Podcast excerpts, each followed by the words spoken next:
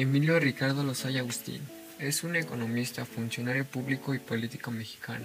Fue director general de Pemex en el gobierno de Enrique Peña Nieto de 2012 a 2016. En el 2020 fue aprendido por cargos de corrupción, lavado de dinero, tráfico de influencias y crímenes organizados. A raíz de, de, su arresto, ha señalado como coautores de los crímenes que se le imputan a diversas figuras públicas sin pruebas, pero recibiendo así el apoyo y estatus de testigos protegidos del gobierno federal. Es licenciado en Economía y Derecho por el ITAM y la UNAM, respectivamente, y tiene una maestría en Administración Pública y Desarrollo Internacional por la Universidad de Harvard. es autor de distintas publicaciones sobre política monetaria, productividad y competitividad, eficacia en políticas públicas así como educación y sistemas electorales. De 2009 a 2012 fundó y encabezó varios fondos de inversión especializados en inversiones de capital privada a nivel global en diversas industrias, incluyendo restricciones y traslaciones internacionales. De igual manera, de 2006 a 2009 fue director en jefe para América Latina en el Foro Económico Mundial, donde fue responsable de investigaciones e iniciativas del organismo, así como enlaces con los principales líderes políticos y empresarios de la región. Por otra parte, de 2003 a 2016 trabajó como oficial de investigaciones en la Corporación Internacional de Investigaciones, perteneciente al Banco Interamericano de Desarrollo, donde destaca su función en la restauración de créditos e inversiones en diversas industrias y países de América Latina.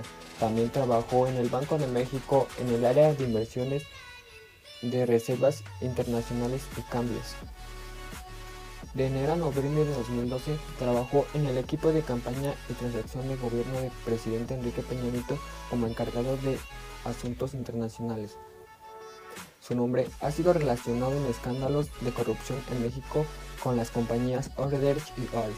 En declaraciones juramentadas, tres ejecutivos de Odebrecht aseguran que quienes fueran, quienes fueran director de Pemex entre 2002 y 2016 recibieron 10 millones de dólares para, las, para asignarle contratos a esa firma. Hasta julio de 2018 no había sido presentada ante las autoridades correspondientes ninguna prueba documental que ligue a las declaraciones públicas por los algunos medios de comunicación.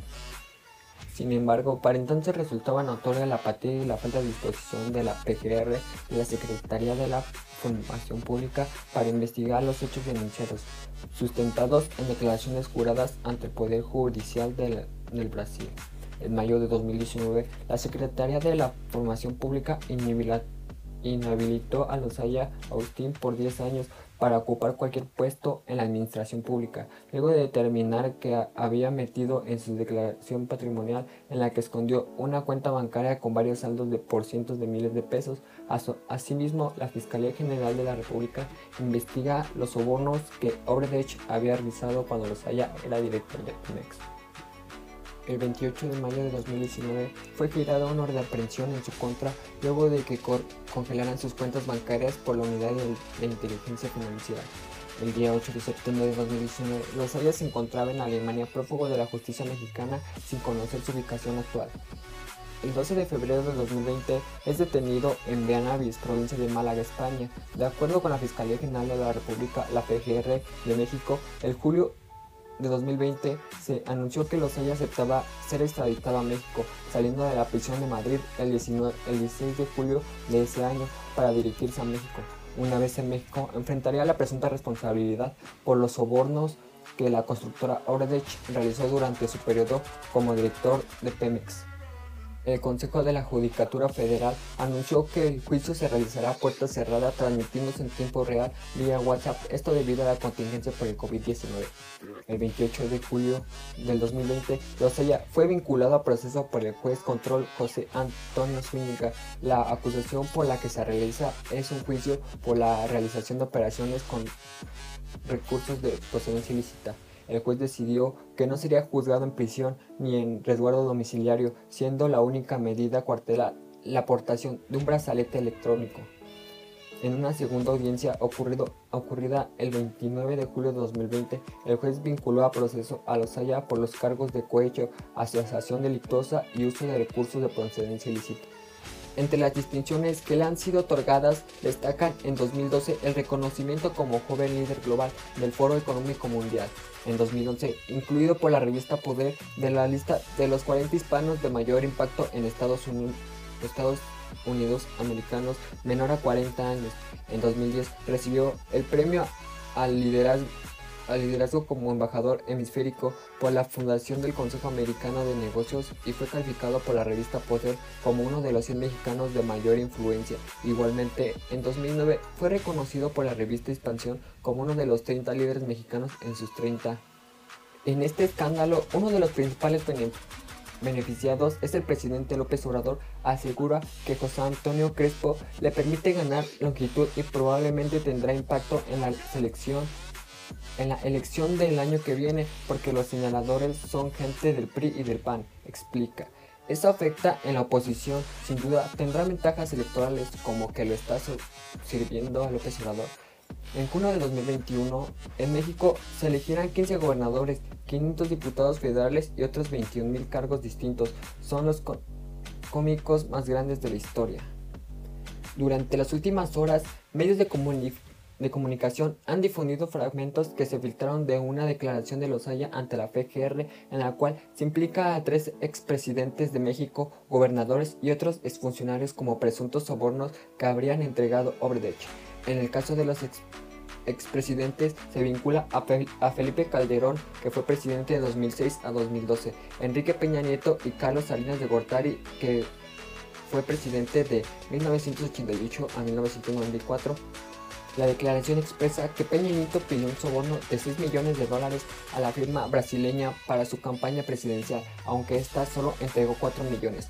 Lozaya menciona que Felipe Calderón estuvo presente en reuniones con representantes de la empresa Braskem, de la cual asociaciones de Obredech con que la firmó un contrato multimillonario que puso en desventajas las finanzas de Pemex. Asegura además que Salinas de, Gortari había cabildeado para favorecer proyectos de su hijo Emiliano relacionados con Pemex. Respecto a esta declaración, Andrés Manuel López Obrador insistió este viernes que todos debemos estar informados sobre este tema y que se conozca la verdad. Preciso que el documento es auténtico, pero corresponde a la FGR de investigación, sino cierto los señalamientos y llamar a declarar a los involucrados, además de indagar quién fue responsable de la filtración. En este caso de los tres presidentes mencionados por los Haya, Andrés Manuel López Obrador insistió en que debe hacerse una consulta popular. Nuestro gobierno no está persiguiendo a nadie, afirmó. Por último, los documentos obtenidos por la investigación confirman que entre los asesores de Peña Nieto estuvo Juan José Rendón, conocido como Rey Paga Negra. Lozaya solicitó ser testigo colaborador de la Fiscalía, con lo que se comprometió a entregar pruebas para los casos de corrupción de Obredech y agronitrogenados, por los cuales ha estado siendo juzgado. Esto también con el fin de obtener beneficios legales. Mexicanos contra la corrupción y la impunidad afirma que los documentos de las transacciones en favor de asesores de campañas de Peña Nieto fueron solicitados a autoridades de Suiza en septiembre de 2017 cuando Raúl Cervantes era titular de la PGR. Estos fueron entregados por Suiza en septiembre de 2018 cuando el titular de la Procuraduría era Alberto Alías Beltrán. Además, la organización puntualiza que, la, que el expediente suizo envía a la PGR contiene una fecha de oficio del 21 de junio de 2012 donde se observa que una empresa fechada del Departamento de Soborno de Obredech analiza 7 transacciones por 3 millones 150 mil dólares, los cuales se había realizado durante la campaña presidencial a la cuenta en Suiza de la compañía propiedad de los hay. Bueno, esto ha sido todo, espero y y puedan saber la verdad sobre esos casos, pues ya que afectan demasiado al país y pues por personas así estamos, está el, está el país como está, no puede progresar y pues espero y tenga consecuencias lo que hizo los haya. Y pues sin más que decir, terminamos.